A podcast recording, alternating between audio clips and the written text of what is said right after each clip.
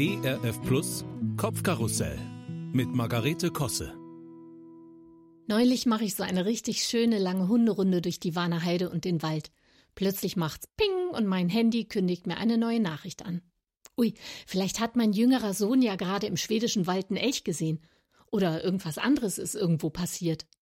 Also bleibe ich stehen, öffne die Winterjacke, um an die Innentasche zu kommen, fange sofort an zu frieren und gucke auf mein Smartphone, mitten auf dem Waldweg. Und während ich meine, das unbedingt machen zu müssen, verpasse ich vermutlich gerade das Rudelrehe 20 Meter weiter vorne bei mir im Wald. Es war dann auch jemand anderes, gar nicht wichtig. Aber wo ich gerade dabei bin, schreibe ich noch schnell zurück und gucke kurz, ob ich beim Quizduell schon wieder dran bin. Diese blöde Neugier.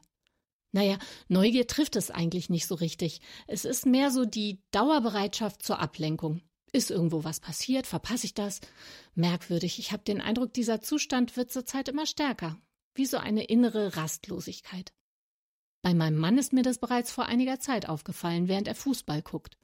Wenn das Spiel gerade Längen hat, lässt er zwar den Ton an, um nichts zu verpassen, surft aber dabei nebenher auf Ebay rum und guckt sich antike Bauerntruhen an. Oder Gitarren. Ich sag, hallo? Was soll das denn? Du bist ja gar kein richtiger Fan. Deine Mannschaft braucht dich.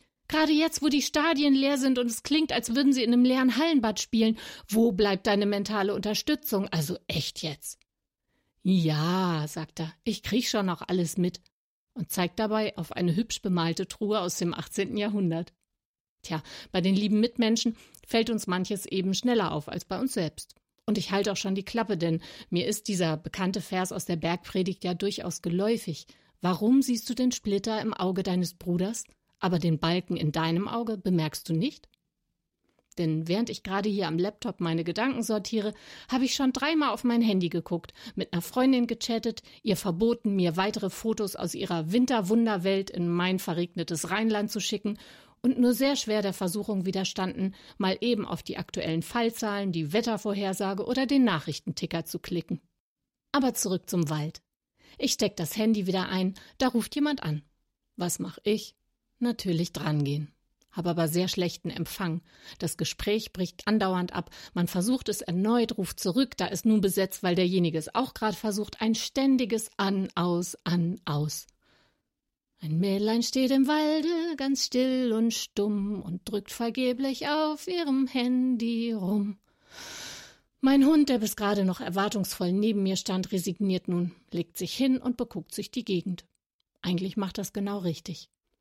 Ich schreibe dem Anrufer noch einen entschuldigenden Satz, schalte das Handy aus und setze mich auf einen Baumstamm daneben. Auf einmal kommt mir einer meiner Lieblingssätze aus dem Tagebuch von Astrid Lindgren wieder in den Sinn. Und dann muss man ja auch noch Zeit haben, einfach da zu sitzen und vor sich hinzuschauen. Sie hat ja so recht. Wie konnte ich das nur vergessen?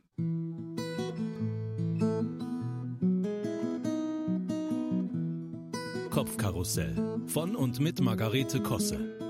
Auch in der Audiothek oder als Podcast auf erfplus.de. ERF Plus. Gutes im Radio.